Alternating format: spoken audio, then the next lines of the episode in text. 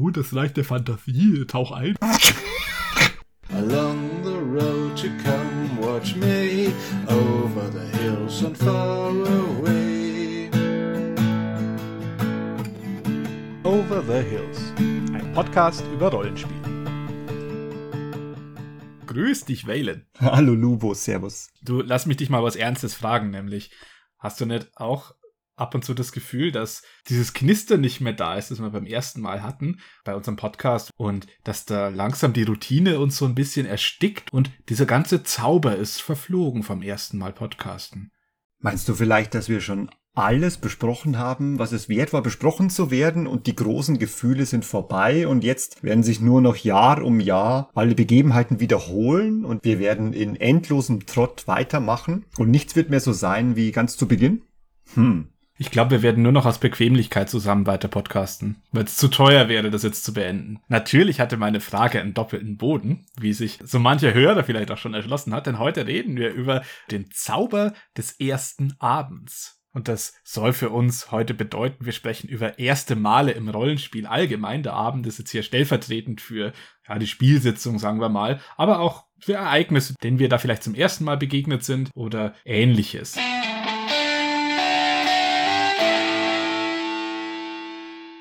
Der Zauber des ersten Mals.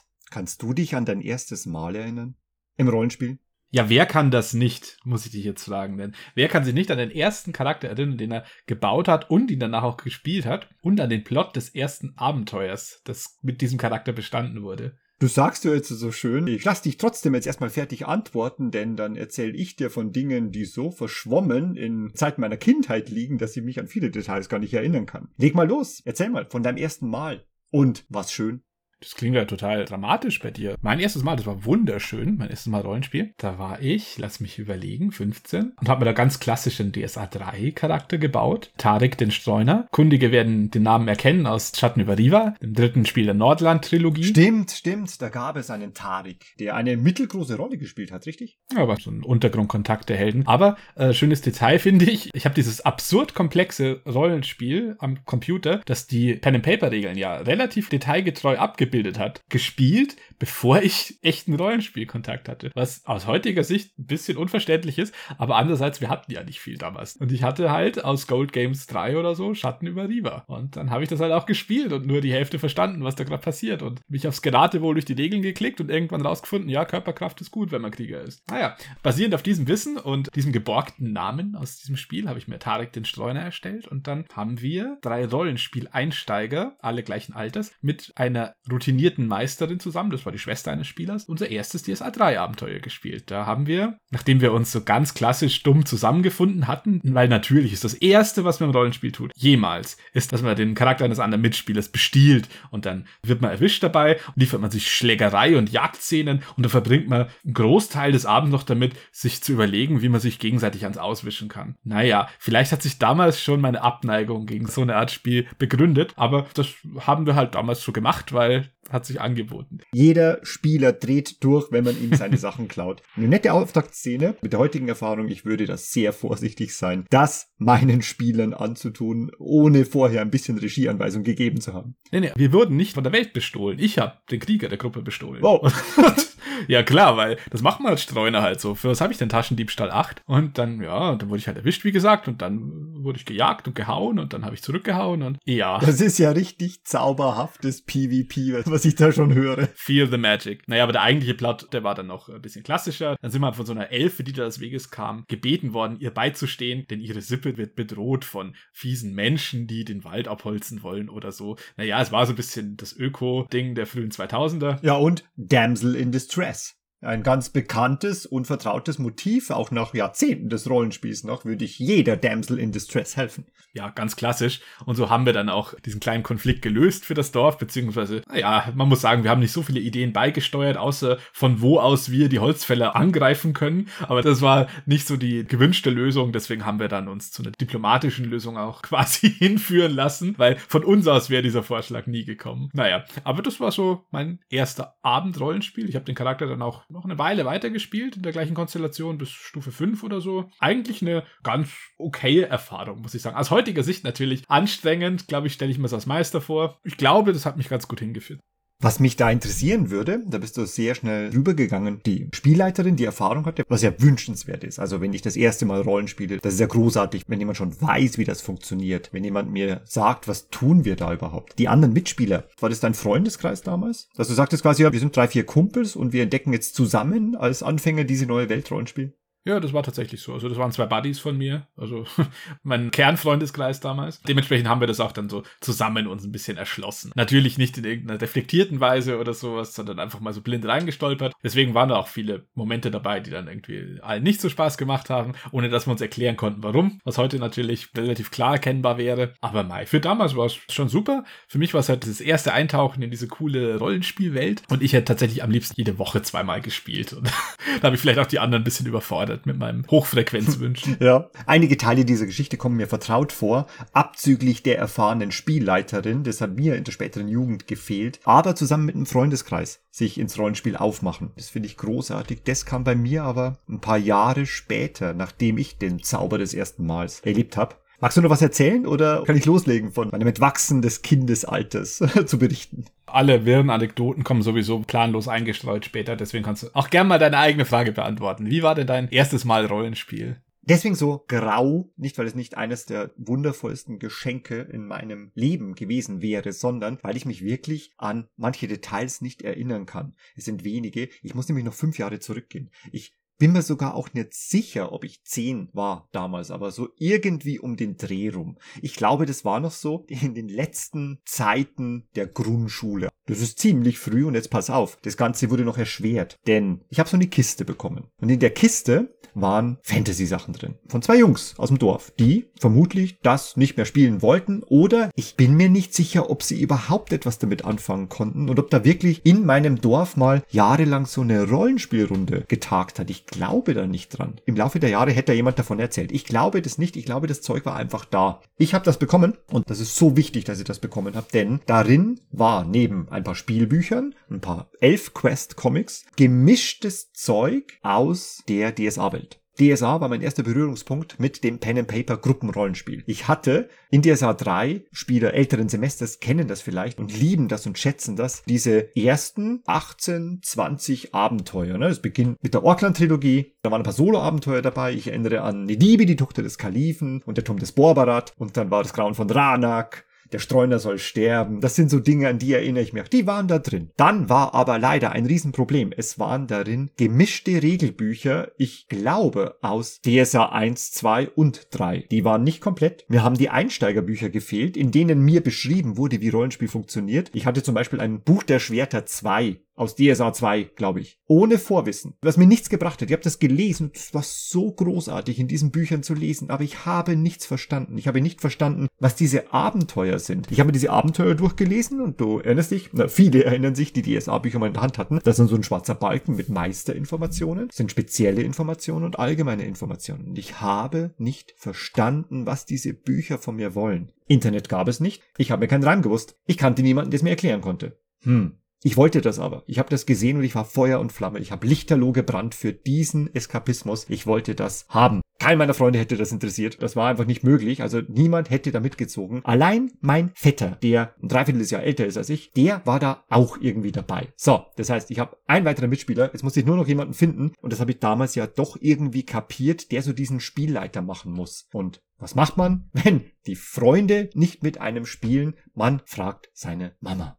Das muss man sich so vorstellen. Bin in einem Gasthaus groß geworden. Meine Mom, 14-Stunden-Tag, bis die gestern endlich im Bett waren. Und ohne Scheiß, wie Kinder so sind, ich habe die so lange bekniet und bequengelt, bis sie sich in den Havena-Band eingelesen hat. Falls du das noch kennst, das ist so ein Band mit drei Kurzabenteuern. Unter anderem bricht da eine Seuche aus, der man irgendwie auf die Schliche kommen muss und noch ein anderes Detektivabenteuer. Und ohne Scheiß, meine Mom hat sich dann irgendwie, ich weiß heute nicht, wann sie das irgendwie gemacht hat und wann sie überhaupt nur ansatzweise begreifen konnte, was da von ihr verlangt wurde, hat sich in dieses DSA-Abenteuer eingelesen und hat das dann gespielleitet für meinen Vetter und mich. Und ich glaube, ich habe nur glühende Augen gehabt von Anfang bis Ende, weil das war so großartig und so irre, dass, wie du eben sagst, ich wollte nichts anderes mehr spielen. Das war der Inbegriff dessen, was ich einfach spielen wollte. Das war so großartig. Ich kann mich heute nicht mehr erinnern, was ich damals für einen Charakter gespielt habe. Ich habe ja nichts gecheckt. Ich habe mir überlegen müssen, wie man irgendwelche Werte ergründet und habe das versucht zu extrapolieren aus den Monster-Sets, die ich gesehen habe und habe auch eine Monsterklasse für mich bestimmt, weil ich wusste ja nicht, dass das nur die Monster haben. Das war so irre und ich habe auch nicht gecheckt, dass man da ein W6 würfelt und dann 7 dazu addiert. Das kam erst später. Damals keine Chance. Niemand wusste, was das ist. Ich habe vor kurzem meine Mom gefragt und sie sagte, Oton, mich hat damals ein Stammgast gefragt, hey, was machst denn du da eigentlich? Und sie sagte, du, so genau weiß es auch nicht. Aber er passt einigermaßen.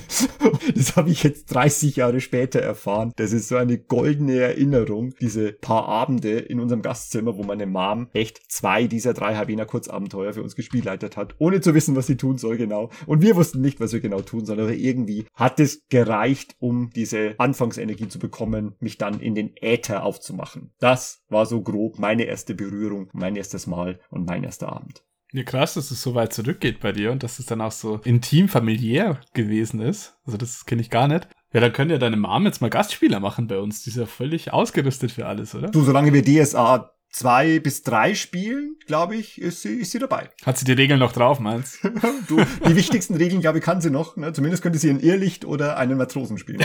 Bin immer ganz sicher. Ja, krass. Jetzt, wo du sagst, du hast die DSA 3 Grundbox erwähnt, das ist im Zuge dessen auch eine ganz starke Erinnerung dieser Anfangszeit. Denn ich habe mir mit einem Freund gemeinsam die DSA 3 Grundbox gekauft und dann haben wir die natürlich geunboxed und dann haben wir mit ehrfürchtig leuchtenden Augen da diese ja recht dünnen Regelheftchen durchgeblättert, die wir dann im Laufe der nächsten Wochen mit heiligem Ernst studiert haben. Ich glaube, ich kann die teilweise heute noch auswendig. Und da lag natürlich auch dieses coole Buch der Abenteuer, wo ein Solo und ein Gruppenabenteuer für Einsteiger dabei waren. Natürlich haben wir die Finger vom Gruppenabenteuer gelassen, vom Schwarzen Turm. Das weiß ich noch. Ich wusste schon, dass, wenn man das spielen will, Finger weg. Und da hat man so durchgeblättert und dann die Illustrationen gesehen und so, boah, krass, da wird so eine krasse Geschichte passieren. Was wird uns da erwarten? Und ja, also sagen wir mal ehrlich, äh, zehn Seiten offiziellem Abenteuer, da steht selten eine besonders spannende Geschichte drin.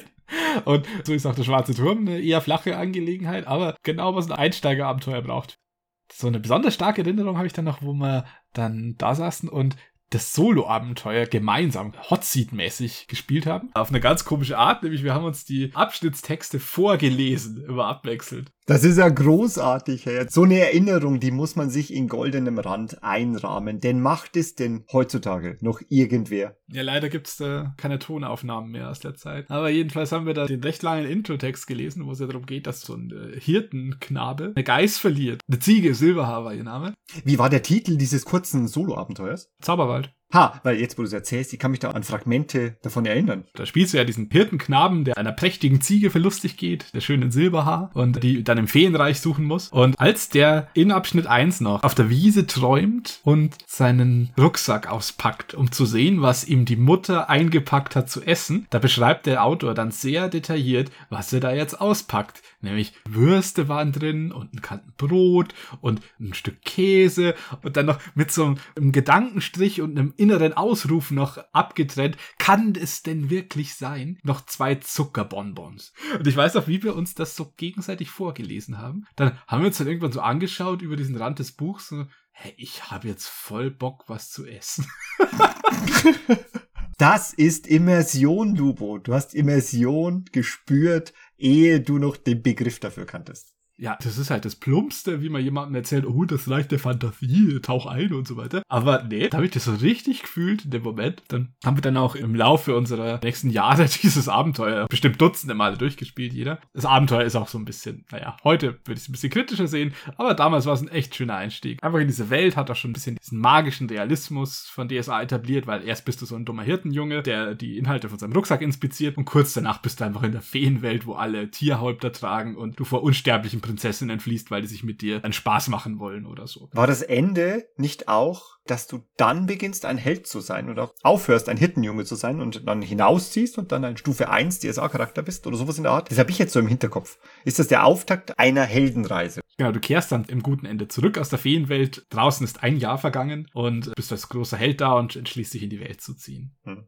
Und du hast die Ziege dabei. Es ist ja faszinierend, was in unserem Freundeskreis, in unserer Entourage auch für ein Diskurs stattfindet, wie die Welt von DSA aussieht. Denn für mich ist dieses Abenteuer, das du da beschreibst, wir nennen es ja immer liebevoll, das ist so Ottfried Preußler Fantasy. Und für mich ist DSA genau das. Ich habe das irgendwie nur so erlebt, während wir dann irgendwann mal von einem gemeinsamen Freund das Hyperboreische skizziert bekommen haben. Denn es stimmt, denn Ugur Kanyüce zeichnet ja ganz andere Bilder. Das hat ja mit Ottfried Preußler nichts zu tun. Das sind ja wirklich Lendenschurz tragende, muskelbepackte, so mit Schnauzbart bewehrte, Schlangenpriester herausfordernde Conan-Barbaren. Also totaler Schwachsinn, das ist ja eine ganz andere Welt. Ich weiß heute noch nicht so genau, wie ich mir insgesamt Dinge von DSA vorstellen möchte, aber dieses Einstiegsabenteuer, von dem du erzählst, das klingt für mich nach einem wunderschönen ersten Abend, sich in die Welt von DSA hineinzuflüchten. Ja, das war halt bei DSA, glaube ich, schon immer so ein bisschen die Krux oder auch der Segen, je nachdem, dass du ansatzlos zwischen wir retten die Katze vom Baum zu wir schlagen die Zeitgötter zurück, die sich ihren Platz im Pantheon zurückerobern wollen auf Stufe 3. Alles ist möglich. Ja, deswegen, also so eine konsistente Welt gab es ja, glaube ich, eh nie. Es war ja immer schon so Flickwerk von wir packen alles rein und jeder kann es eigentlich spielen oder jeder soll es auch spielen, wie er will. Ich habe da so ein bisschen Hader damit, weil es mir einerseits schwer macht, irgendwie reinzukommen in diese Welt. Andererseits kannst du auch machen, was du willst. Wiederum, andererseits ist jeder Meter Boden aufs exakteste dokumentiert und ein Spieler, der Lust drauf hat, kann dir mit schriftlichen Quellenverweisen klar machen, dass der Vogt in diesem Dorfe, das du gerade bespielst, dass dessen Schwager eine Mühle hatte und keine Windmühle. relativ bald, obwohl ich es nicht wirklich genau einordnen kann. Nach diesem zauberhaften ersten Abend, der mir da passiert ist, haben mein Vetter und ich natürlich festgestellt, dass fast keine unserer Fragen beantwortet wurden durch das Spielen. Wir haben eher nur noch mehr Fragen gehabt. Und dann, also ich habe dir das noch nicht erzählt, aber ich, ich kann dir das ja erzählen, ne, aber jetzt sind wir unter uns. Dann haben wir einen Brief geschrieben an die Redaktion von DSA. Wir waren so voller Fragen, dass wir Dinge wissen wollten von ihnen. Wir haben uns auf manche Sachen keinen Reim machen können. Zum Beispiel, was tun wir, während unsere Charaktere stundenlang herumreisen oder schlafen? Mit dem vollen Ernst eines zehnjährigen Kinderkopfes haben wir das formuliert. Dann mit MFG unterschrieben, haben das losgeschickt. Als Antwort haben wir eine Ausgabe des aventurischen Boten bekommen. Das war nett, hat mich unglaublich begeistert, aber es hat keine meiner Fragen beantwortet. Aber du weißt jetzt, welcher Herzog welchem Fürsten welche Ansprache und welches Geburtstagsgeschenk machte in diesem Jahr. Ja, vielleicht. Ich habe den aventurischen Boten nur überflogen, weil das hat mir nicht das gegeben, was ich wissen wollte. Ich hatte ganz viel grundlegendere Fragen. Wirklich, ich habe den aventurischen Boten durchgelesen und am Ende gesagt, scheiße, keine Frage wurde beantwortet. Ich weiß immer noch nicht weiter. Ja, krass. Also es gibt keine Kopie mehr dieses Briefs, oder? Das ist von anderen Zeiten. Nein, nein, den habe ich ja geschrieben und weggeschickt. Die haben dann, dann wahrscheinlich auch weggeworfen. Pass auf, es gibt noch einen Zusatz. Acht oder neun Jahre später, als ich mit zwei tapferen und treuen Weggefährten diese 16 Stunden am Stück DSA gespielt habe, ne, bis um neun in der Früh und dann haben wir kurz geschlafen und haben gesagt, ja, spielen wir weiter, oder? Ja, spielen wir weiter. Haben wir nochmal zehn Stunden gespielt. Mit diesen beiden Weggefährten hat sich folgendes ergeben und zwar, wieder mal, spielt meine Mom eine Rolle. Sie haben meiner Mom gesteckt, dass Aventurien gerade echt unser Ding ist und dann habe ich unterm Weihnachtsbaum, total süß, diesen in grünes Leder gebundenen DSA Almanach bekommen, den ich heute noch glücklich im Schrank stehen habe. Das ist einfach ein Foliant,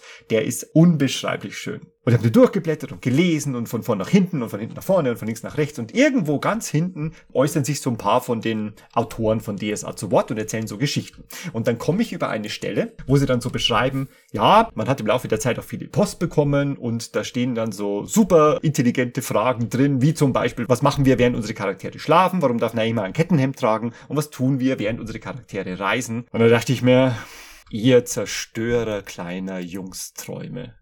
Ihr habt mir damals keine Antwort gegeben und jetzt sehe ich abgedruckt in eurem heiligen Almanach, wie ihr herumtrampelt auf den Fragen eines kleinen Kindes. Vielleicht hättest du dazu schreiben sollen, dass du zehn bist. Meine Handschrift hat gezeigt, dass ich maximal zehn sein konnte. Und meine Grammatik, das musste erkennbar sein. Wobei ich so Interviews mit so Rückschauen auf die damalige Zeit, so mit dem Regeltelefon und ja, den Fragen per Post und so, die genieße ich schon sehr. Es gab ein Regeltelefon. Mhm. Thomas Römer, glaube ich, hat das beantwortet immer. Das ist ja zauberhaft dieses eifrige Studieren von Quellenbänden und Hintergrundbänden und, und so weiter, von Sachen, die jetzt nicht unbedingt spielrelevant sind, also jetzt keine Regeln und sowas, sondern einfach, wo die Hintergrundwelt beschrieben wird. Das ist was, das ging mir verloren. Die Fähigkeit dazu. Ich habe es ja schon beschrieben. Ich habe mit inbrünstigen Eifer die äh, DSA-Hintergrundbände aus der dritten Edition mir angeeignet und gelesen und gelesen und gelesen und wenn ich es durch hatte, nochmal gelesen und ich weiß heute noch ziemlich viel über dunkle Städte, lichte Wälder und so weiter, obwohl ich nie in Elfen gespielt habe in DSA. Das war damals. Und ich glaube, es liegt so an der Abnutzung des Alters, an der Unbequemlichkeit, sich Neues anzueignen und vielleicht auch an der Tatsache, dass man schon so viel gesehen hat, vergleichsweise, und sich echt viel auch wiederholt, muss man sagen. Ja, gut, äh, es gibt natürlich ganz viele super originelle Rollenspielwelten und so weiter, die werden aber nicht so viel bespielt. Also ich kann keinen Low-Fantasy-Quellenband mehr lesen, glaube ich, wenn der nicht exzellent spannend geschrieben ist oder super Inhalte bietet, die sich fürs Rollenspiel Rollenspiel eignen. Und dementsprechend kann ich auch heute keinen DSA-Quellenband mehr lesen. Außer wirklich, ich spiele konkret mal einen Charakter aus der Region und will so ein bisschen wissen, wie haben sie sich das vorgestellt. Aber ich kann ja nicht mal ein Grundregelwerk mehr von vorn bis hinten lesen. Hm.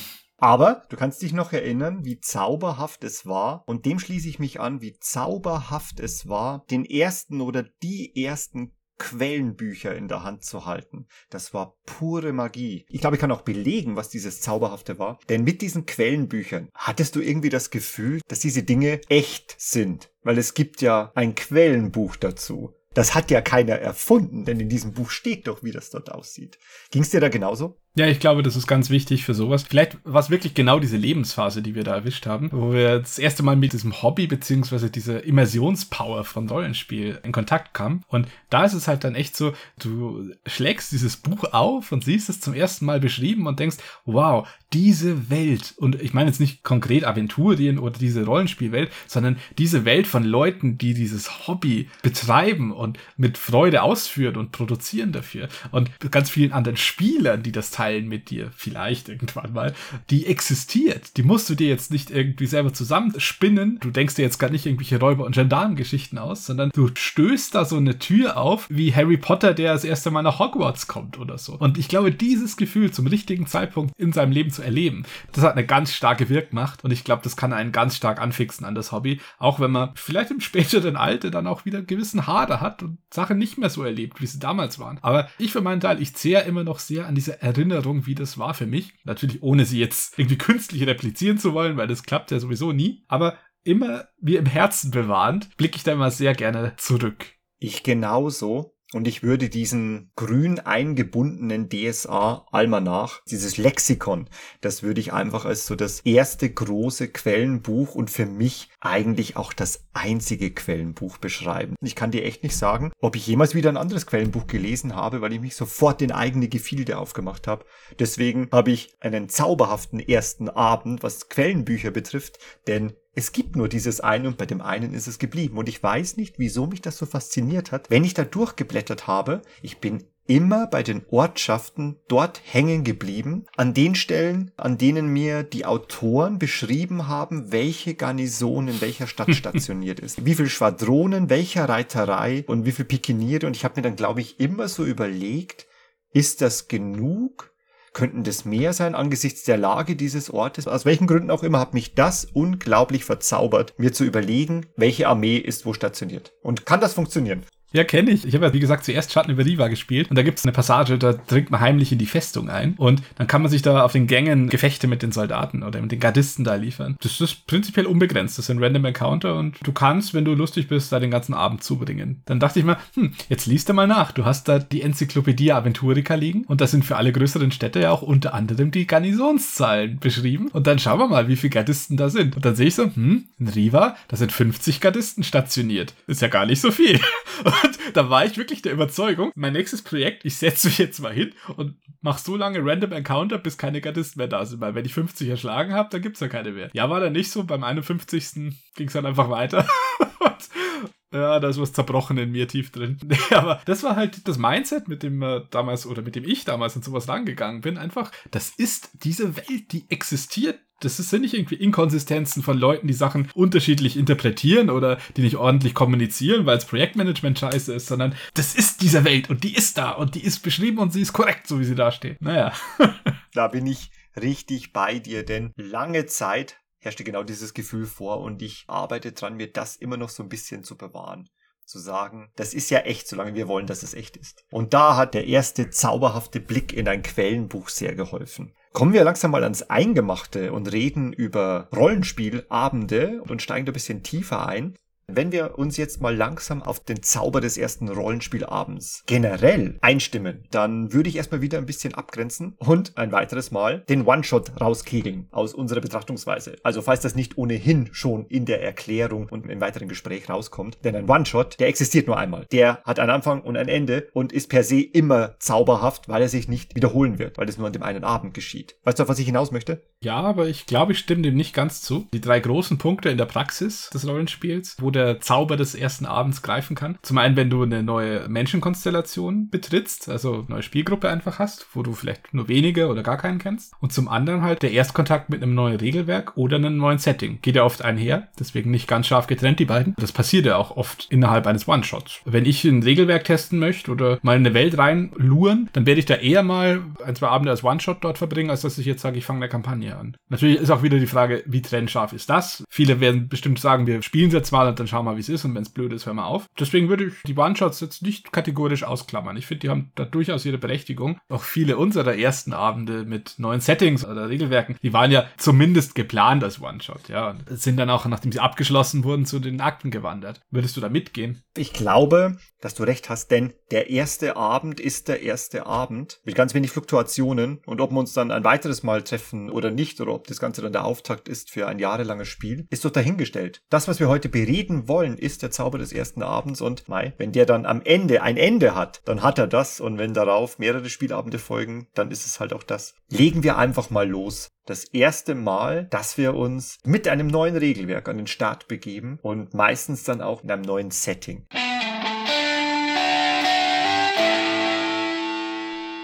Wir haben ja das vielleicht abgegriffenste Zitat zu dem Thema bemüht, um den Episodentitel zu finden. Denn nach Hesses Gedicht Stufen wohnt ja jedem Anfang ein Zauber inne, wie jeder Achtklässler sicher weiß und nicht müde wird zu rezitieren. Aber da steht vorweg schon mal die Frage, ist das denn die gute Art Zauber, die im Rollenspiel da jeden Erstabend begleitet? Oder hat das auch schon schattige Seiten? Ist da auch schwarze Magie am Werk?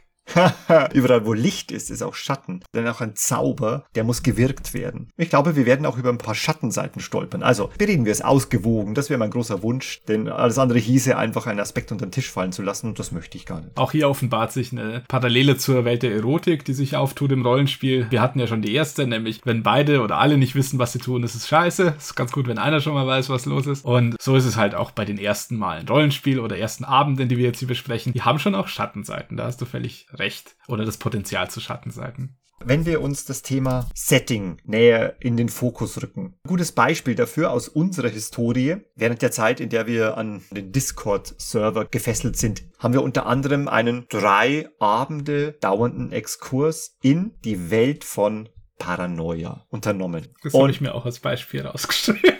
Das Beispiel Paranoia ist großartig, um so viele Dinge aufzuzeigen, was so der Zauber des ersten Abends wohl ist. Paranoia, lass es uns kurz erklären, für all die, die keine Berührungspunkte bisher damit hatten und für alle, die vielleicht verdrängen wollen, was Paranoia genau ist. Du hast gespielleitert, erzähl kurz mal das Setting und die Welt und ihre Tücken und ihre Eigenheiten. Ja, im Kern ist das Setting von Paranoia ein postapokalyptisches, also die Menschheit oder was noch davon übrig ist, die wohnt in unterirdischen Bunkeranlagen, wird überwacht von dem übergeordneten Computer, der auch so genannt wird, der mittlerweile so eine Art göttlichen Status eingenommen hat, eine irrsinnige Bürokratie, bestimmt den Alltag der Menschen, die eingeteilt sind in verschiedene Sicherheitslevel, die dann auch deine Privilegien, die du so äh, genießt, regeln. Und alles ist geprägt von so einer großen Obrigkeitshörigkeit, aber auch dem Willen, stets und ständig nach unten zu treten. Das ist ganz, ganz wichtig. Und es hat alles eine ja, paranoide Grundstimmung, denn jeder könnte dir ständig ans Leder wollen, um sich deinen Platz in der Hackordnung zu sichern. Oder aus anderen Gründen, sei es, weil jetzt einer Geheimorganisation angehört oder ein Computerspitzel ist oder, oder, oder. Das Ganze sieht sich selber als Satire satirisches Rollenspiel. So ein Ansatzpunkt, mit dem ich manchmal so gewisse Probleme habe, denn es ist durchaus Absicht,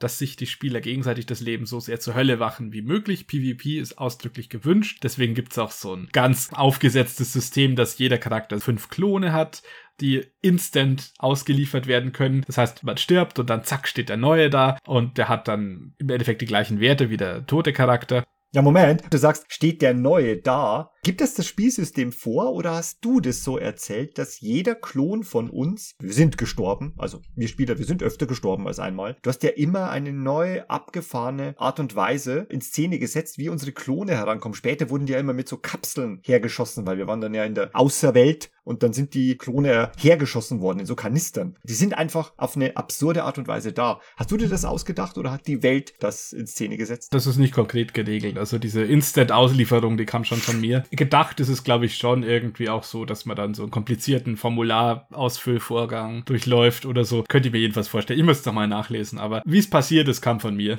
Wie beantragst du als Schlackehaufen die Zuteilung eines neuen Klons? Das ist Paranoia. Genau, aber das ist einfach nur so kurz als Überblick über die Welt. Da gibt es noch ganz viele andere Feinheiten, die ich dann auch zugunsten des schnelleren Spielablaufs dann beiseite gelassen habe. Also ich will dem Spiel jetzt auch nicht Unrecht tun und seiner Welt. Naja, sagt's mal als Spieler, wie habt ihr das denn erlebt? Ja, pass auf, der Zauber des ersten Abends ist auf so vielseitige Art und Weisen möglich und kann erzeugt werden. Zunächst mal, ich war auf so viele Dinge nicht vorbereitet und ich sage das jetzt mit viel Erfahrung im Rollenspiel, obwohl ich wusste, was mich erwartet, war ich immer noch nicht genug vorbereitet auf das, was da da passiert ist. Man muss natürlich sagen, wir haben das mit erfahrenen, kreativen Spielern gespielt, was wirklich eine Empfehlung an der Stelle ist, denn das Setting verlangt dir einiges ab. Ich war zum Beispiel völlig verzaubert, denn ich hasse PvP, was mittlerweile längst schon rausgekommen ist. Spieler sollen nie gegeneinander antreten. Hier in Paranoia ist das Teil des Settings. Ich war verzaubert von der Art und Weise, wie wir Spieler auf satirische Art und Weise versucht haben, uns das Leben schwer zu machen, uns gegenseitig zu denunzieren, versucht haben, uns als Kommischweine hinzustellen, damit der Computer Exekutionssysteme startet, bürokratische Fehler beim anderen aufdecken. Allein die Zuständigkeitenfrage hat 25 Prozent der ganzen Abende ausgemacht, in denen wir klären mussten, wer für was zuständig war. Also, das war so zauberhaft und widersprach allem, was ich normalerweise als Spieler tun würde. Denn zum Beispiel auch das Plotten und das Offensivspielen und das Versuchen, eine Quest, eine Aufgabe zu lösen, das darfst du im Paranoia nicht machen. Du darfst nicht aktiv zum Gelingen beitragen. Du musst Bürokrat sein. Wer zu forsch handelt, ist verdächtig. In dem Moment, wo du Fragen stellst, ihr kennt das ja, jeder aktive Rollenspieler, die stellen Fragen, die versuchen den Plot zu lösen, die versuchen dahinter zu kommen, was das Geheimnis ist. Nein, nein, nein, nicht im Paranoia. Das darf man im Paranoia nicht machen. Und ich habe den ganzen ersten Abend wirklich mit diesem Übermaß an Zauber mich beschäftigt, weil das so etwas Neues und so etwas ausgeklügelt anderes war, was da alles auf mich zugekommen ist. Und ich habe wirklich gespürt, diese Angst, dass ich dich als Spielleiter auch überhaupt nicht einschätzen konnte. Denn wir spielen lange genug miteinander, aber als Spielleiter von Paranoia, ich hatte keine Ahnung, wie ich dich zu lesen habe und das ist Paranoia. Das ist der Zauber dieses Abends, nicht zu wissen, was ich dem abgewinnen kann, was du mir erzählst, weil in dieser Welt kannst du niemandem glauben und nichts und vor allem nicht den Computer.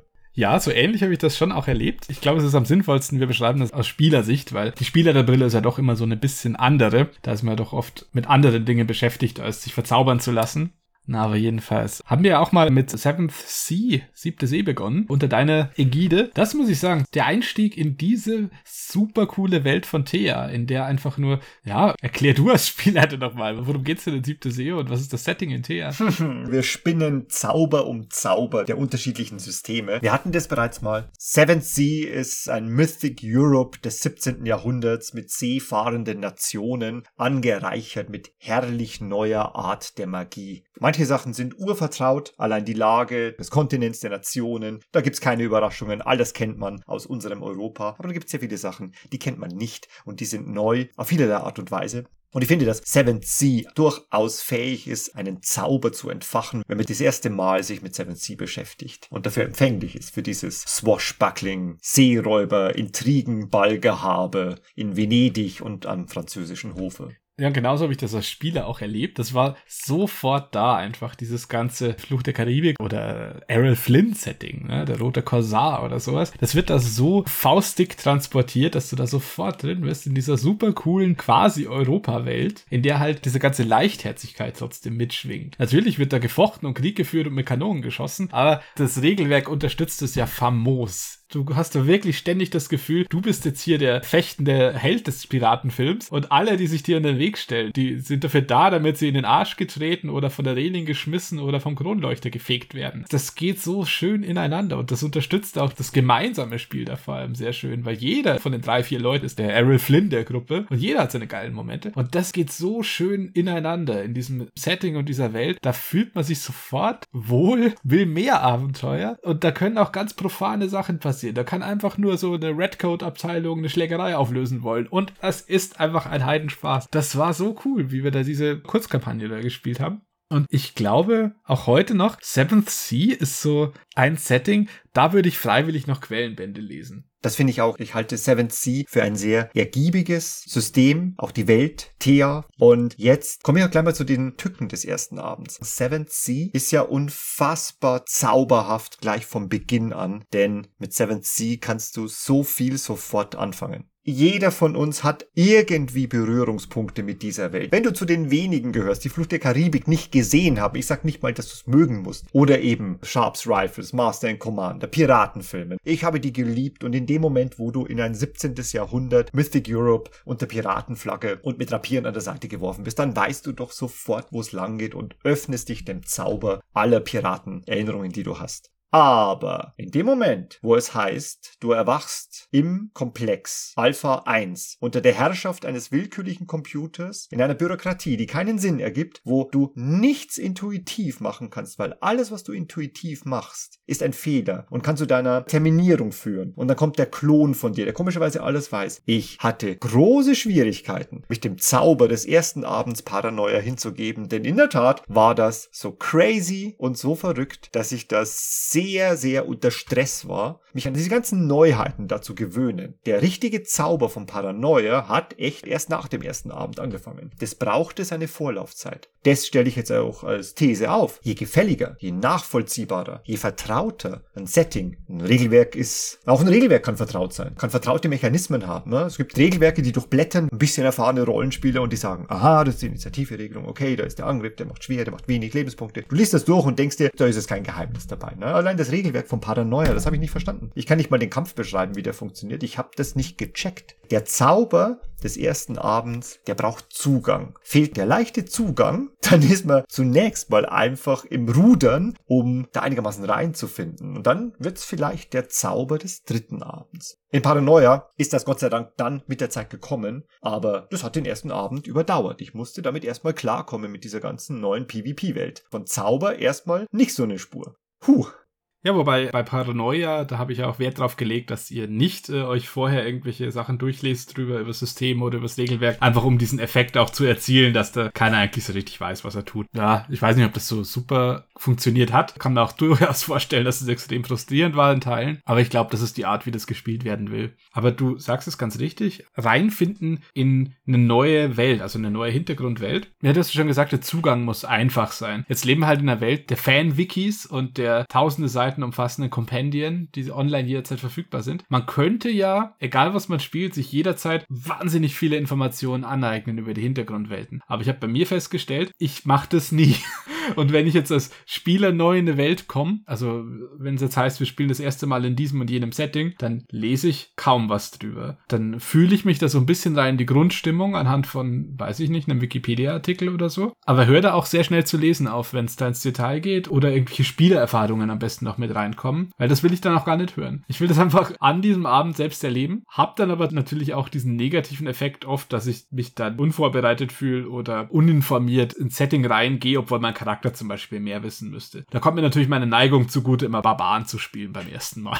Liest du dich noch ein so richtig in Welten? Fast gar nicht. Was macht's für dich so schwierig? Hm. Die Frage ist generell, warum mache ich mich auf in etwas Neues? Wenn ich das Alte spielen möchte, das Vertraute, das, was ich kenne, spiele ich das Alte. Aber wenn ich was Neues aufstoße, dann bringt mich ja immer irgendetwas hin. Wenn ich etwas Neues ausprobiere, wenn wir uns treffen, wir sagen, wir spielen kommenden Samstag dies oder jenes. Das ist ein neues System und das spielt im antiken Griechenland mit sehr viel Fantasy-Gehalt. Und das Kampfsystem ist sehr tricky, weil das ist sehr tödlich und das ist sehr taktisch. Und das will dieses Spiel sein. Dann denke ich mir, wenn wir etwas Neues wählen und uns dem Zauber des Neuen hingeben wollen, dann müssen wir konsequenterweise ja irgendwie verstehen, was die da wollen von uns. Weil sonst spielen wir einfach das, was wir immer spielen und malen es nur anders an. Das kann man auch machen. Aber wenn wir was Neues spielen, ich möchte schon gerne wissen, was das, was die da ersonnen haben, so von mir erwartet. Jetzt geht's mir wie dir, wenn ich seitenweise lesen müsste, um zu erkennen, was ist das eigentlich, was wir da machen wollen. Da, da habe ich keine Lust dazu, da habe ich keine Zeit dazu. Da bin ich zu alt dafür. Ich kann mich nicht in hunderte von Seiten einlesen, um bis in die tiefsten Tiefen zu ergründen, wie diese Welt aufgebaut ist, die sich da andere ersonnen haben. Ich brauche nur den Grundfunken, der reicht mir. Wenn dieser Grundgedanke, der Grundtenor, wenn der gesetzt ist, dann weiß ich doch alles, was ich wissen muss. Denn den Rest denken wir uns selber aus. Das macht keinen Sinn. Ihr könnt mir nie erklären, was eine Welt genau ist. Das ist so unfassbar viel Arbeit, sich da alles genau einzuverleiben, um genau das zu treffen, was es denn sein soll. Und die Arbeit mache ich mir nicht, die kann ich mir nicht machen. Ich hoffe drauf und würde sagen, das müsst ihr mit einem Cover und mit ein paar fetzigen Sätzen, müsst ihr mir das erklären können. Meine Aufmerksamkeitsspanne ist sehr gering. Das muss in wenigen Sätzen geklärt sein. Das zum Beispiel macht 7C großartig. Ich muss mir nur das Cover anschauen, den Klappentext anschauen äh, und den kurz durchlesen. Ich weiß genau, was die von mir wollen. Ich weiß ganz genau, was dieses Buch sein soll. Inklusive dieser Regeln der Statisten, die schnell getötet sind, der Widersacher, die relativ normal leicht zu töten sind und dann die wirklichen Widersacher. Wir wissen ganz genau, wir sollen jetzt einen Film spielen. Fertig. Und ellenlange Informationen, das macht für mich die Sache viel weniger zauberhaft. Mit jeder Information, die man mir gibt, verliert der Zauber mehr und mehr an Kraft.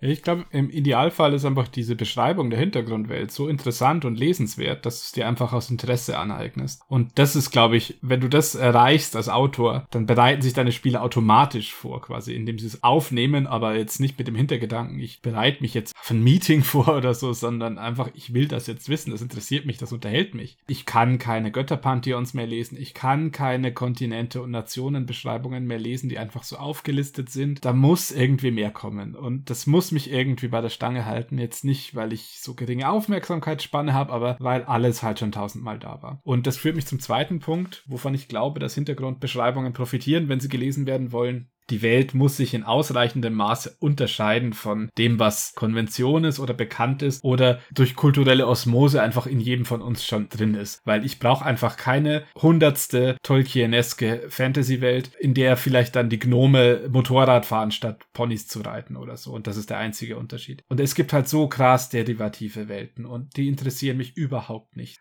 Wenn das dann was ist, was aber ganz weit davon weg ist, wenn das jetzt ein Sci-Fi-Rollenspiel mit einem ganz anderen Reiseansatz ist, zum Beispiel, also jetzt ich steige ins Raumschiff und fliege von A nach B oder ich steige in den Beamer, ich werde mir nicht auch wieder 12.000 Sci-Fi-Völker durchlesen. Aber wenn aus der Welt hervorgeht, dass die in ihrem Wesen einfach sehr unterschiedlich ist von dem, was wir gewohnt sind zu spielen, dann lese ich mir das wahrscheinlich auch durch, weil es Potenzial hat, mir da interessante neue Geschichten zu erzählen. Und wenn das dann in mir drin ist, dann kann ich das reproduzieren auf eine Art, wie es vielleicht die Autoren wollten. Ansonsten, genau wie du sagst, mache ich schon draus, was mir am coolsten scheint. Genau. Und all diese vermeintlich jetzt nicht zum Thema passenden Gedanken sind aber genau doch, was uns dahin führt zum Zauber des ersten Abends. Denn dieses zauberhafte Einsteigen in etwas Neues, in ein neues Setting, in ein neues Regelwerk. Wir machen das ja nicht so oft. Das ist ja nicht das, was wir üblicherweise tun. Wir spielen ja für gewöhnlich gewöhnlich in vertrauten Gefilden. Also wir sind ja keine Ausprobierer. Wir sind jetzt ja auch nicht eine Gruppe von Menschen, die sagen, wir wollen jedes Rollenspiel ausprobieren und wollen darüber berichten und darüber befinden. Nee, wir spielen viel DSA, wir spielen D&D, hier mal 7C ein bisschen, ne? wir probieren nicht viel aus. Also wenn wir etwas Neues aufmachen, so eine neue Box des Zaubers, dann ist der Zauber des ersten Abends so unfassbar wichtig, weil darauf basiert, ob wir uns weiter damit beschäftigen wollen oder nicht. Und ich glaube nicht, dass der Zauber eines ersten Abends irgendwie davon profitieren kann, dass einer, vor allem der Spielleiter, sich Dutzende Seiten über Götterpantheons, Kultur, über die verschiedenen Nationen durchliest, dass der in Quellenbüchern wälzt Nein.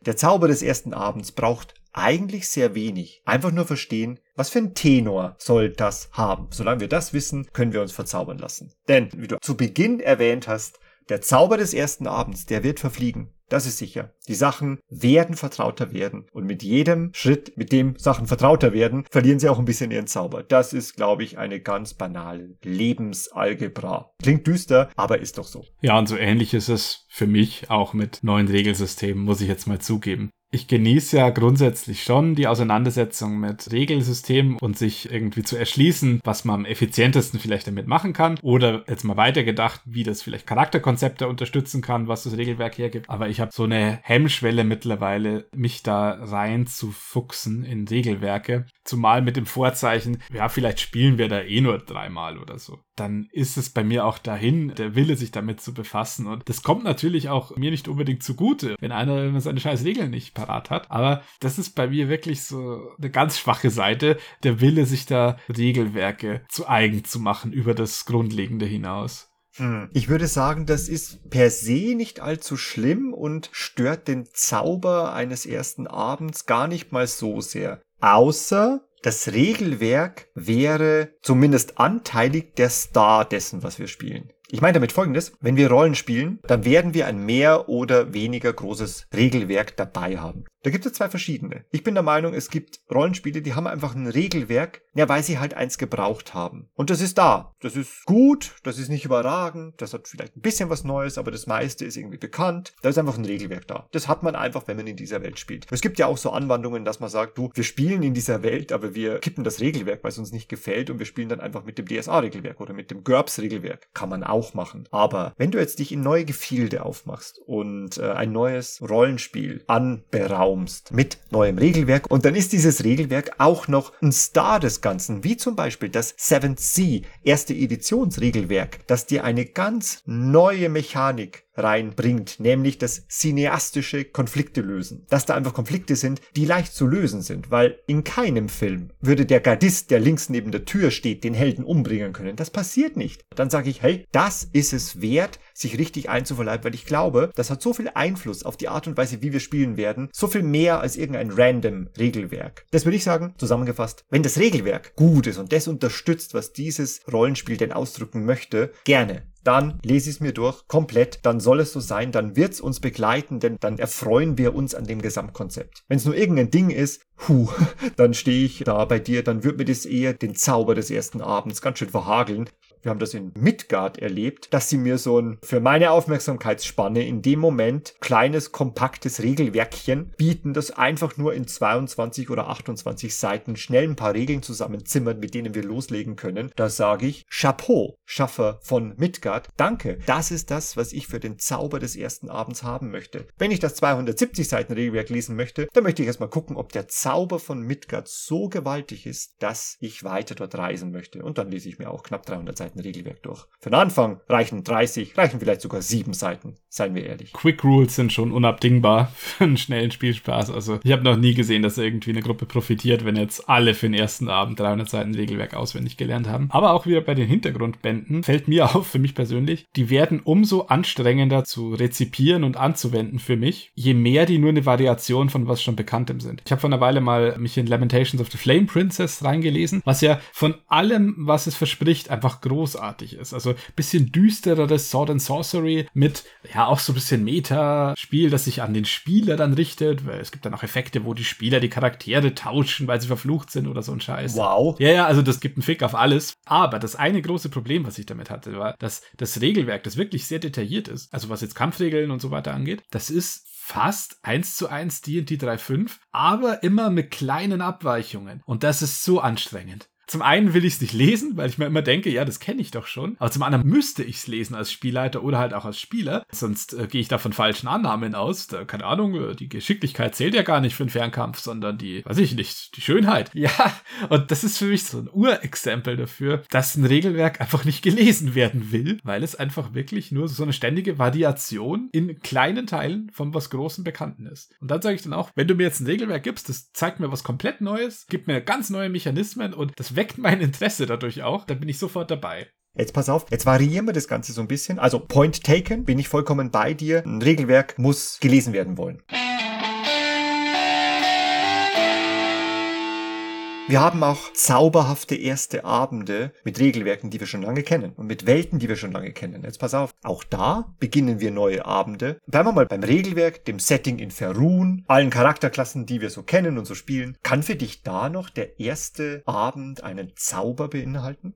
Also ich finde schon, wenn man allein auf den Faktor neue Gruppenkonstellation, also aus Charakteren, wenn alles andere bekannt ist, Setting, Regeln, Menschen, wenn es alles unverändert bleibt und nur sich der Faktor Charaktere ändert, dann ist es jedes Mal so ein kleines Kribbeln zu Beginn, weil man halt doch nicht weiß, was kommt jetzt auf einen zu, wie sehr wird der Charakter, den ich mir überlegt habe, den Abend dann auch so absolvieren. Wird es vielleicht ein ganz anderer Typ? Wie werden das so die Dynamiken? Werde ich mich da viel unterhalten können mit den Charakteren oder wird es irgendwie awkward oder ja, oder was kommt auf uns zu generell? Was hat sich der DM da jetzt krasses überlegt? Da bin ich die erste halbe Stunde immer so ein bisschen hippeliger als sonst, wenn wir da ganz neu anfangen und dann fühle ich schon den Zauber von was Neuem auch. Hm. Du hast mich das so skeptisch gefragt, ist das bei dir anders? nee, ich würde sogar sagen, ich bin fast den ganzen ersten Abend hibbelig. Allein das, wenn wir mit neuen Charakteren eine neue Geschichte auftun, obwohl wir das Regelwerk kennen, obwohl wir wissen, wie es in Faerun so zugeht und obwohl wir uns kennen und einfach nur etwas Neues beginnen. Du hast die meisten Dinge schon angesprochen. Ich weiß zum Beispiel nie, ob das, was ich mir alles für den Charakter überlegt habe, ob das überhaupt den ersten Abend überdauert. Das kann nämlich ganz schnell passieren und ich glaube, dass es vielen dort draußen schon passiert ist, dass sie mit Vorstellungen, mit einer Idee an den Spieltisch kommen und haben sich was überlegt. Und dann beginnt der erste Abend und dann passieren Dinge und dann erlebst du, was die anderen spielen und manches hast du überhaupt nicht vorhergesehen. Nicht alle Gruppen sprechen sich ab. Da sehe ich zum Beispiel erstmal, was hast du dir für einen Charakter überlegt? Bestes Beispiel jüngst, ich war völlig unvorbereitet auf deinen fernöstlichen Kampfmönch. Ich habe das nicht kommen sehen. Das war neu, also da, da muss man sich erstmal irgendwie darauf einstellen. Und das finde ich großartig, nicht zu wissen, was die anderen sich überlegt haben und was sie alles in ihrer Zauberbox der Vorstellung reingepackt haben und die explodiert dann vor deinen Augen und das siehst du alles zum ersten Mal. Und dann kann es wirklich passieren, dass ich ganz schnell einen Schwenk mache mit dem, was ich mir ausgedacht habe, einfach indem ich auf all das reagiere, was jetzt zauberhafterweise alles eben passiert, weil du ja mit anderen Menschen spielst. Du weißt ja nicht, was die so aus dem Hut zaubern und ja eben, wie du sagst, was dann der Spielleiter aus dem Hut zaubert und das ist ja alles im Fluss und das finde ich so spannend an den ersten Abenden und vor allem am ersten Abend. Der erste Abend hat so viel Macht und so viel Zauber und schafft es vielleicht, dass ich sogar am Ende was ganz anders spiele, was ich eigentlich geplant hatte. Und ich bin da selber ganz oft gar nicht darauf vorbereitet, dass mich dieser Zauber packt und ganz woanders hinführt, wo ich eigentlich hin wollte. Und dann bin ich ganz überrascht, was am Ende des Abends rausgekommen ist. Meistens aber froh. Ja, so der erste Spielabend mit neuen Charakteren. Der hat schon viele so Make-or-Break-Momente einfach, wo du dann einfach siehst, ob das, was du geplant hast, jetzt funktioniert. Aber auch selten kann in so kurzer Zeit so viel Cooles passieren, wie wenn sich Charaktere kennenlernen oder wenn die sich schon länger kennen und dann schon eine eingeschworene Gemeinschaft oder ein Verwandtschaftsverhältnis stehen oder Schuldner und Gläubiger oder so. Weißt weiß der Geier sind. Da kommt so coole Dynamik rein, wenn die sich dann untereinander begegnen. Das kommt halt nie in so kurzer Zeit und so intensiv wie am ersten Abend. Auch zu sehen, was sich die anderen halt einfach ausgedacht haben und wie die untereinander dann so interagieren, das ist ja nur doch cool. Da macht auch das Zusehen einfach viel mehr, also noch viel mehr Spaß, als wenn man das später zum anderen Zeitpunkt mal sieht. Da ist es wirklich so zarten Pflänzchen zuzuschauen, finde ich. und Saaten, die gesät werden. Hast du das Gefühl, dass am ersten Abend auch zu viel Pulver verschossen wird? Dass man zu viel am ersten Abend sieht und dann kommt da nicht mehr viel? Ja, das kommt darauf an, wie das die Leute handhaben, finde ich. Also in dieser Prima Nocte, nennen wir es mal so, da ist es halt schon nicht, finde ich, ideal, wenn sich die vier Abenteurer am Feuer begegnen und dann erzählt jeder erstmal seine Lebensgeschichte. Schon oft so gesehen, ja, kann man schon so machen, aber ist schon schöner, wenn sich das dann so im Lauf der Zeit auch entfaltet. Was ich wichtiger finde, ist so also Anknüpfungspunkte zu finden. Und das kann wirklich nur ein Detail sein, ein Manierismus von irgendeinem Charakter, ja. Es kann ja wirklich sein, dass der eine ständig nur Tabak kaut und den anderen stört's oder der kaut auch Tabak und dann unterhalten sie sich drüber und dann wollen sie den besten Tabakfarmer des Kontinents finden. Wirklich nur so ein so Detail. Da muss ich nicht wissen, dass dein Dorf von Orks überfallen und deine Schwester entführt wurden oder so. Sachen, die, die du jetzt nicht unbedingt in den ersten zehn Minuten im Fremden erzählen würdest. Ja, wenn es dann natürlich so ist, dass dann alles da kommt, damit es abgehakt ist und nie wieder erwähnt werden muss, das ist halt blöd, ja. Aber was da ist, ist da, würde ich sagen, an Inhalt. Es schadet nicht, wenn es am Tisch ist, weil da kann man es nutzen, um darauf zu reagieren. Also im Zweifel hau raus. ich glaube auch, dass es ein Feature ist. Denn who cares, wenn einfach viel Energie einfach gleich zu Beginn und am ersten Abend verballert wird. Genießen wir es, geben wir uns dem Zauber hin. Denken wir nicht an die späteren Spieleabende. Ich mag das total gerne. Deswegen mag ich auch den ersten Spieleabend so wahnsinnig gerne, weil da die meiste Power ist und die meiste kreative Dichte und weil einfach am meisten passiert. Und ich genieße es sehr. Später sind andere Tools notwendig und ich gebe dir vollkommen recht, wenn du sagst, behalte dir mal noch ein bisschen was im Hinterkopf, was dann später vielleicht drankommt oder was du vielleicht Stück für Stück einstreust. Das wäre schon schön. Hindert mich das dran, den ersten Abend zu genießen mit all seinem Zauber und was die Leute so raushauen? Nee, ich genieße das, ich mag das. Gebt alles, gebt Vollgas, das ist so wunderschön. Ich nehme das hin und dann nehme ich auch in Kauf, wenn die anderen Abende drunter leiden, dass Pulver bereits verschossen wurde. Dafür mag ich den ersten Abend. Viel zu sehr. Ja, wobei das ist auch eine Falle, in die tappe ich auch oft genug, dass ich Sachen zurückhalte, um irgendwie mysteriöser zu wirken oder mir die für später den krassen Reveal aufzuheben und zu dem kommt's halt dann nie. Ja, und am Ende ist halt, was nicht erzählt wird, das findet auch nicht statt in der Welt und das ist nie passiert. Und Mai, es ist natürlich schon schön, wenn man so Stück für Stück so ein bisschen Sachen preisgeben kann und Erkenntnisse gewinnen kann über einen anderen Charakter. Aber wenn es nie dazu kommt und wenn es dazu kommt, dass es irgendwie so komisch künstlich ist, da erzähl's lieber dann doch vorne. Ich habe noch einen ganz komischen Spleen entdeckt an mir. Würde mal sagen, das ist eher so ein regeltechnischer Teil. Da würde mich interessieren, ob du das kennst, ob du das auch so magst manchmal. Ich nenne zwei prominente Beispiele. Das Zaubern und der Kampfrausch eines Barbaren. Also das sind zwei Regelaspekte von Charakteren in D&D. Also der Barbar kann sich in einen Kampfrausch versetzen. Ja, und es gibt Charaktere, die können zaubern. Ich weiß nicht genau, woher das kommt. Aber ich zögere das erste Mal ziemlich lange hinaus. Das ist total dumm eigentlich regeltechnisch, weil das sind ja Regelaspekte, die ja teilweise das Feature der Klasse ausmachen und auch ihre Wertigkeit. Aber ich bin da so etipetete und warte ganz lange, bis ich das erste Mal mit meinem Barbarencharakter in einen Kampfrausch verfalle. Und das wird dann auch nicht nur announced. da brauche ich fünf Minuten, um das zu inszenieren. Und beim Zaubern ist es genauso. Das widerspricht ja allem, was wir kennen. Du willst doch deinen Charakter ausspielen, ihn regeltechnisch benutzen. Ich habe da ganz komische Wartehaltung, was so ein paar Aspekte von Charakteren betrifft. Ist das bescheuert oder kannst du dem irgendwas abgewinnen? Das fühle ich schon irgendwie, weil es soll ja krassen Impact haben, wenn du das, das erste Mal entfesselst. Unabhängig davon, ob das einfach, ja, was ist, was jeder zwölfte Bewohner Feruns kann. irgendwie ich finde auch generell, also so kleine und vielleicht regelmechanisch unbedeutende Momente, die dürfen gerne großen Impact in der Welt haben. Auch zum Beispiel, wenn du das erste Mal siehst, wie der Barbar einem Ork den Kopf abschlägt oder so. Das ist ja wirklich nichts Alltägliches, egal wie kampfversiert wir uns jetzt spielen. Einfach, wenn du mal siehst, wie krass methodisch da ein Soldatenfeind abserviert und danach wieder sich ans Feuer setzt und dann sein Liedchen pfeift. Das ist leider sehr unterrepräsentierter Inhalt in Spielrunden. Ich finde das so krass Potenzial innehaben, da gegenseitig auf solche Spielszenen zu reagieren, weil das ist einfach nicht für jeden alltäglich, was passiert oft. Genauso wie ein Elf, der ein magisches Pferd herbeiruft oder ein Magier, der sich unsichtbar macht oder zu fliegen beginnt oder halt ein Barbar, der gerade ein Dutzend Feinde in rosa Nebel verwandelt. Das ist doch einfach nicht alltäglich. Dementsprechend kann man da gerade, wenn man jemanden gerade kennengelernt hat, dadurch auch eine wirklich schöne Szene mal ausspielen. Ist natürlich ermüdend, das muss nicht immer sein, so dass es dann irgendwie zur Routine gerät, aber für meinen Geschmack wird es zu selten thematisiert als zu häufig. Wir haben halt schon auch ganz oft gesehen, wie jemand gezaubert hat, aber. Ja, hat Gobbledopp, der Halbling, das schon so oft gesehen? Ich weiß es ja nicht. Du sagst es, dieser Charakter, der hat das eben noch nicht gesehen. Und ja, für den ersten Zauber muss man vielleicht auch mal ein bisschen wieder das sehr prominente Doppeldenk im Rollenspiel aktivieren und sagen, Mensch, das ist ja zauberhaft, was ich da sehe. Und dann darauf reagieren und es nicht als Alltägliches abtun.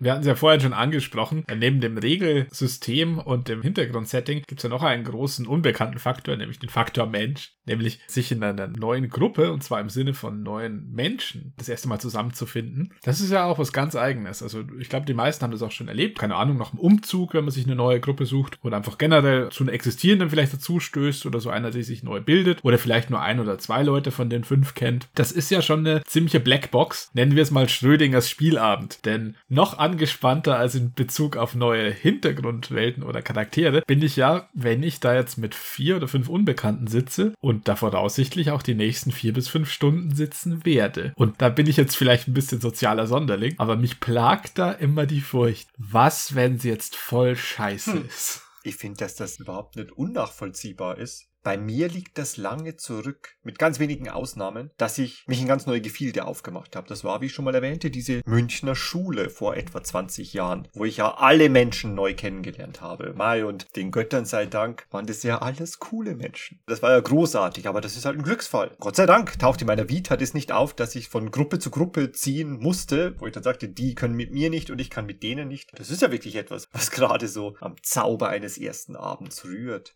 Also ich kann schon mal vorwegschicken, meine Furcht hat sich in dem Sinne nie erfüllt, dass ich nie aufstehen und gehen musste oder so. Im Gegenteil, ich wurde öfter positiv überrascht von Fremden als negativ. An der Stelle muss man ja auch sagen, es ist ja immer beidseitig. Allein in dem Moment, wo man merkt, wir können nicht miteinander. Wir sind jetzt nicht die Menschen, die miteinander wohl jetzt ein Bier trinken gehen. Da scheitert es ja schon. Da können ja beide dazu. Es ist ja selten so, dass man Leute nicht mag und die mögen einen sehr. Das ist ja sehr selten. Meistens treffen sich dann einfach zwei, die nicht so gut zusammen klarkommen.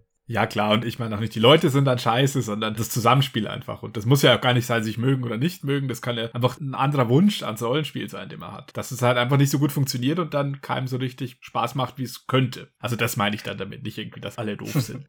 Vor dem bleibt man hoffentlich sein Leben lang verschont. Ich kann mich an eine Mini-Episode erinnern, an die ich aber mich sehr gerne erinnere, wo ich kurz ins Niemandsland geworfen wurde nach meinem Wegzug von meinen geliebten Mitspielern und woanders hinzog, wo ich niemanden kannte. Und dann habe ich zufälligerweise Zugang gefunden zu einem Freund aus Schulzeiten, der das Vampire Pen and Paper Rollenspiel mit drei, vier anderen Leuten, die ich partiell auch noch kannte, gespielt hatte. So ein ganz komisches Wiedersehen nach Jahren, wo wir alle in die Ferne gezogen waren. Und nach einem kurzen Hin- und Hergeratsche bin dafür einen Tag mal hingefahren und habe da einen Tag mitgespielt. Also wirklich völlig ins kalte Wasser. Das war nur einmalige Gelegenheit. Und ich weiß noch, das war so großartig. Die haben ja alle Vampire gespielt. Und ich habe drei Companions gespielt dieser Hang, Minions zu spielen von anderen Leuten, den kriege ich nicht los. Ich spiele wahnsinnig gern Diener oder Untergebene, Sidekicks oder Supportcharaktere von anderen Leuten. Und da habe ich halt von dem einen Vampir, Kreuzritter, seine drei Henchmen gespielt. Und das hat so Spaß gemacht, einfach drei Männer zu spielen. Noch nie in meinem Leben vorher konnte ich mich in einem Haus verteilen. Das war richtig goldig. Das war glücklicherweise eine sehr zauberhafte und sehr schöne Erfahrung. Ja, ich habe in meiner Vita schon, wenn ich mal so überlege, relativ oft mit Unbekannten gespielt oder mit neuen Leuten, die ich vorher nicht kannte. Also meistens bedingt durch einen Umzug, Job- oder Studiumsbedingt oder so, dass man sich dann eine neue Gruppe gesucht hat. Ja, das ging wechselhaft. Wie gesagt, richtig blöd war es nie. Was längerfristig ist es dann nur manchmal draus geworden. Ich hatte nämlich dann eine Gruppe, in der war ich so ein Jahr ungefähr. Die hatte sich ganz klassisch über einen Aushang zusammengefunden an der Uni. Also ich weiß nicht, ob es sowas noch gibt, wirklich. Ob es noch gibt, das weiß ich nicht, aber ich kenne das auch noch über einen ganz lapidaren Aushang in einem Gaming-Laden habe ich meine Münchner Freunde damals gefunden. Das war so ein Zufall. Das waren genau die Leute, zu denen ich wollte. Ja, krass. Na, da haben wir uns dann auch zusammengefunden und ja, fünf einander völlig Fremde dann in der örtlichen Mittelalterkneipe mal so besprochen, was sie für Erwartungen vom Spiel haben. Und die Gruppe bestand dann auch so, ich glaube, ein Semester oder maximal zwei. Ja, da muss ich dazu sagen, ich habe mich da mit einem so richtig gut verstanden, mit den anderen nicht so gut. Aber das reicht ja manchmal. Wenn du der Freund des Freundes bist und dem Rest vielleicht nicht so viel zu sagen hast, dann ist aber der weggebrochen, der Spieler. Und dann wurde ich relativ zeitnah aus der Gruppe ausgeladen. Hm. Bin vielleicht auch nicht so gut damit umgegangen gegangen. War aber natürlich auch das Beste, denke ich, weil dann gibt es einfach keinen Grund mehr zusammen zu spielen, wenn der Kleber quasi fort ist, der Soziale. Das klingt nach dem Zauber des ersten Gruppenbruches. das ist wie wenn per SMS mit dir Schluss gemacht wird, glaube ich. Wir haben trotzdem ein paar Monate lang schöne Abenteuer erlebt. Das Spiel zusammen war eigentlich ganz okay. Alles außenrum war halt ab und zu ein bisschen ruppelig. Ich hatte auch mal eine ähnliche Veranstaltung. Da hatte der Spielleiter quasi einfach fünf Leute zusammengerufen, die sich auch gegenseitig nicht kannten. Da haben wir halt mal gespielt. Und das war ein ganz kurioser Abend, weil jeder gefühlt ein anderes Spiel spielt. Also das blieb dann bei dem einen Abend in der Konstellation. Aber es war jetzt auch nichts, was ich als furchtbar zusammenfassen würde. Es war halt, wie es war. Hatte aber auch diesen Reiz, jetzt ins Unbekannte reinzustromern und mal zu sehen, was da rauskommt. Das ist oft ja auch Teil der Definition von Zauber, dass man nicht weiß, was passiert. Das ist ja das Dümmste, finde ich, was man machen kann, zu versuchen, den Zaubertrick zu analysieren, denn dann ist er ja weg. Und so, glaube ich, ist es auch mit so einem Kopfsprung in so eine ganz fremde Gruppierung. Ich stelle mir das schon großartig und kribbelig und spannend vor vor. Ich glaube, ich bin einfach zu alt und zu sesshaft dafür mittlerweile, um das noch einmal zu wagen. Ja, da habe ich ansonsten nur noch so ein paar kleine erste Male oder erste Abende zum Beispiel. Den ersten Abend, wo du ein bestimmtes Charakterkonzept oder ein Charaktertyp das erste Mal spielst. Weiß ich nicht, vielleicht wagst du dich das erste Mal an jemanden, der magisch begabt ist oder einen Hacker oder hast vorher noch nie einen Nichtmenschen gespielt oder sowas. Hast du da irgendwas Prägendes, woran du dich ganz konkret erinnerst? Auf jeden Fall finde ich das großartig, sich selbst in neue Gefilde aufzumachen, gerade bei der Wahl des Charakters. Da steckt ganz viel Zauber drin, sich da mal was Neues zu überlegen. Vor allem, wenn man viel Zeit zubringt, sich in so einen Charakter reinzudenken. Und ich finde es schon besonders, wenn man den ersten Zauberwirker spielt oder zum ersten Mal einen Nichtmenschen. Ich würde eine sehr prägende Charaktererfahrung benennen, D&D 3. Da habe ich, nachdem ich stufenlang den Drifter aus Hilsfar gespielt habe, der dann vom Eiswurm zerfetzt wurde, habe ich ja danach einen neuen Charakter gebraucht und dann habe ich mich für was ganz was anderes entschieden, vor dem ich mich eigentlich immer scheue. Also insofern sehr zauberhaft, weil für mich das eine ganz neue Erfahrung war. Und zwar habe ich komplett das Gegenteil gespielt, nämlich einen ganz etablierten, auf Mächtigkeit ausgelegten grauelfischen Zauberer. Und ich sage das deswegen, weil in der Münchner Schule damals das Charakterkonzept entscheidender war als die Werte. Das heißt, wenn du beschlossen hast, jemanden sehr mächtigen zu spielen, dann hast du ihn so beschreiben dürfen und das war ein ganz großartiges Mittel. Das heißt, heißt, wenn du sagtest, ich spiele jetzt jemanden, der sehr erhaben ist, der hunderte von Jahre alt ist, ich spiele den auch auf Stufe 1. Das war ein Zauberer auf Stufe 1. Das wurde auch supported und das ging in Ordnung. Und dann hast du den einfach so gespielt und jeder Zauber war beschrieben, dass er die halbe Welt zerfetzt hat. Und das erste Mal so Zauber endlos zu beschreiben und zu erklären und zu umschreiben, was da passiert, das war so zauberhaft und so schön. Und ich erinnere mich heute noch dran. Ich habe das Charakterblatt noch da. Das hat nie auf ein normales Charakterblatt gepasst. Das war immer so drei, vier Seiten auf Word ausgedruckt. Und ich glaube, ich müsste mich jetzt zehn Minuten damit beschäftigen, um zu checken, wie dieser Charakter regeltechnisch genau funktioniert, weil da habe ich jeden Scheiß reingeworfen, damit der noch komplexer wird. Das war eine sehr prägende Erinnerung, als ich das erste Mal losgezaubert habe mit dem grauelfischen Erzmagier, der da schon auf Stufe 1 war und das so ausspielen durfte. Ganz, ganz großes Kino. Es war nicht der allererste Zauberwirker, den ich in meinem Leben gespielt habe, aber nach langer Pause war das der erste und das war so ein mächtig zauberhafter Beginn in eine neue Welt. Das war großartig. Selber bei dir? Was ganz Neues, wo du dich aufgemacht hast? Was du vielleicht sogar lange weggeschoben hast? Ich habe so ein bisschen das Problem, dass ich mehr geleitet als gespielt habe die letzten paar Jahre. Aber was ich immer noch vor mir her schiebe, wovor ich immer noch einen ziemlichen Respekt habe vor der Aufgabe, das ist ein Geweihter bei DSA. Ich tue mich viel leichter damit, einen Kleriker bei D&D oder einen Paladin oder einfach einen Götterdiener zu beschreiben. Eigentlich einen ganz ähnlichen Charaktertyp, aber davor so einen dezidierten Geweihten des Ingerim oder so. Dieses super ausdefinierten göttlichen Schmieds, dieses Hephaistos von Aventurien, den darzustellen, ich weiß nicht. Da habe ich bis jetzt immer davor zurückgeschreckt, also jetzt nicht spezifisch spezifisch Ingerim, aber einfach so ein Götterdiener, einfach aus Bedenken davor, dass ich das nicht würdevoll und überzeugend genug mache. Das ist natürlich blöd, weil das kannst du ja auf jeden Charakter anwenden, ja. Und was heißt schon würdevoll? Es muss ja auch per reine Diener geben, keine Ahnung, das einfach nur dumme Bauern sind, ja, die zufällig äh, wissen, welche Saatgut wächst. Na, ich habe da schon so ein Bild vor meinem inneren Auge, dass da eine gewisse Gravitas einhergehen muss mit so einem Götterdiener. Speziell bei DSA. Ich weiß nicht, warum das bei D&D anders ist. Vielleicht, weil da einfach alles ein bisschen mondäner ist. Also, klingt jetzt blöd, aber ich finde, äh, Magie oder, oder Götterwirken ist ein D&D einfach viel mehr Alltag. Für mein Gefühl. ist vielleicht mittlerweile alles komplett komplett anders. Aber das mag so mein Hindernis sein. Und wenn ich mich eines Tages aufmache, diesen Diener des Praios oder der Hesinde zu verkörpern, dann wird das geschehen mit ordentlich Schwitzen, Zähne klappern und übervorbereiten und hoffen und betteln. Du, ich verstehe dich da vollkommen. Ich möchte an dieser Stelle auch mal betonen, und ich glaube, das, das trifft für uns beide zu, wenn vielleicht jetzt im Laufe der Zeit mal so eine Tendenz raushörbar war, dass wir die Welt, das Setting und das Regelwerk von DSA gering schätzen würden, könnte das nicht falscher sein. Es gibt kaum ein Rollenspiel, dem ich so viel Ehrfurcht entgegenbringe. Und deswegen sprichst du mir da aus der Seele. Einen Geweihten in DSA spielen hat für mich so viel Ehrfurchtsgebot, dass ich mich da auch nie rangewagt habe und auch so schnell nicht ranwagen würde. Der Zauber eines Geweihten in Aventurien ist gewaltig.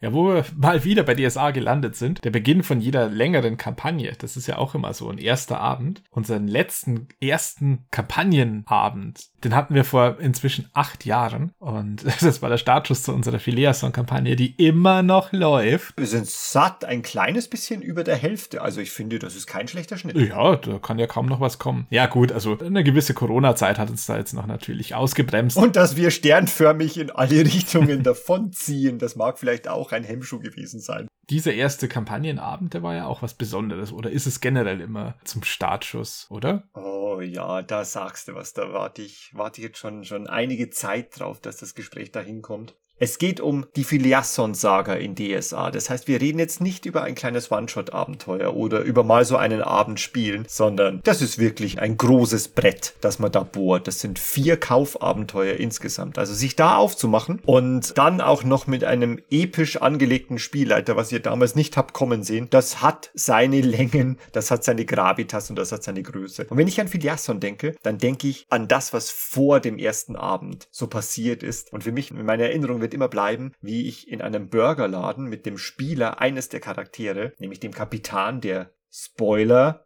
im Himmelsturm in das Loch gesprungen ist und dann gestorben ist, bei Burger Pommes und Coke zusammensaß und wir in elendiger Kleinarbeit durchgegangen sind, wer alles die Matrosen seines Segelschiffes sind, wer der Schiffszimmermann ist und der erste Maat und dann hat der sich wirklich so 20 Männer ausgedacht. Unsere Filiation-Kampagne sollte damit starten, dass wir erstmal nach Torwall unterwegs wären. Also nicht einfach, zack, ihr seid jetzt bei dem Feste und dann wird aufgerufen und dann geht's los. Nein, nein, nein. Das musste schon seine Anbahnung haben. Und einer war selbst ein Kapitän, der mit seinem Segelschiff die anderen zwei nach Norden gesegelt hat. Und das war so schön. Wir haben Stunden damit zugebracht, einfach seine Besatzung zu ersinnen, die da auf dem Weg war. Und ja, der Zauber des ersten Abends war, dass erstmal Unfrieden herrschte auf seinem Schiff. Und es hat keine Stunde gedauert, dann war eine blutigste Messerstecherei an Bord und die Hälfte der Besatzung, inklusive der Charaktere, also euch, hat die andere Hälfte töten müssen, weil es einfach eine Meuterei auf der Seefuchs gab. Die wurde ihm beinahe unter dem Hintern weggemeutert und die Reise nach Torwall wäre ganz anders abgelaufen, wenn sie das nicht bestanden hätten. Aber das war der Zauber des ersten Abends. Deine verdammte Besatzung meutert und ihr müsst die Hälfte davon umbringen.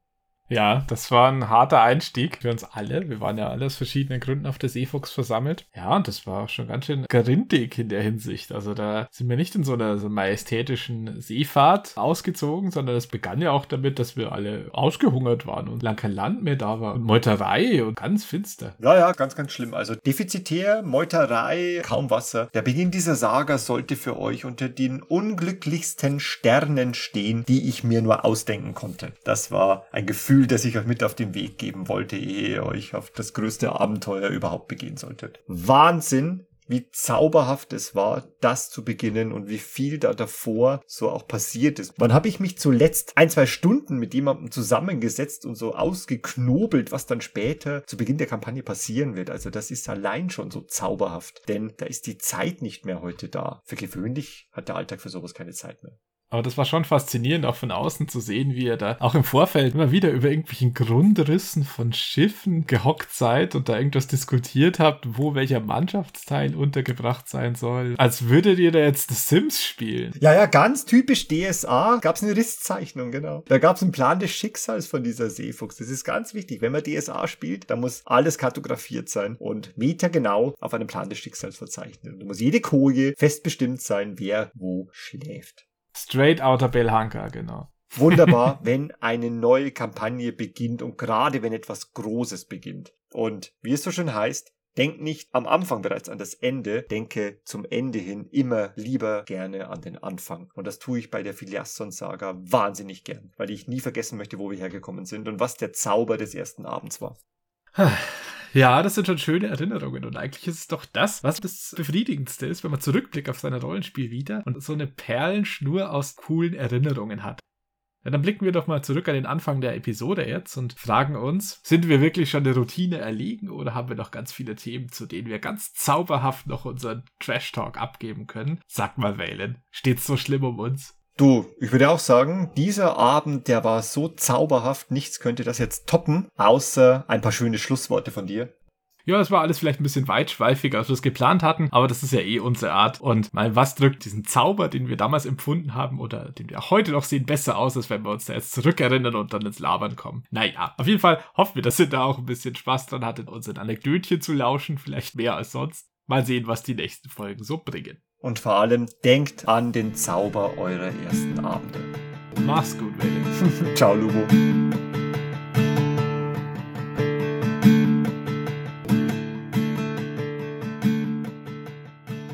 Ich brauche ja kein Geld, ich brauche ja Hörer, weil Geld habe ich ja selber.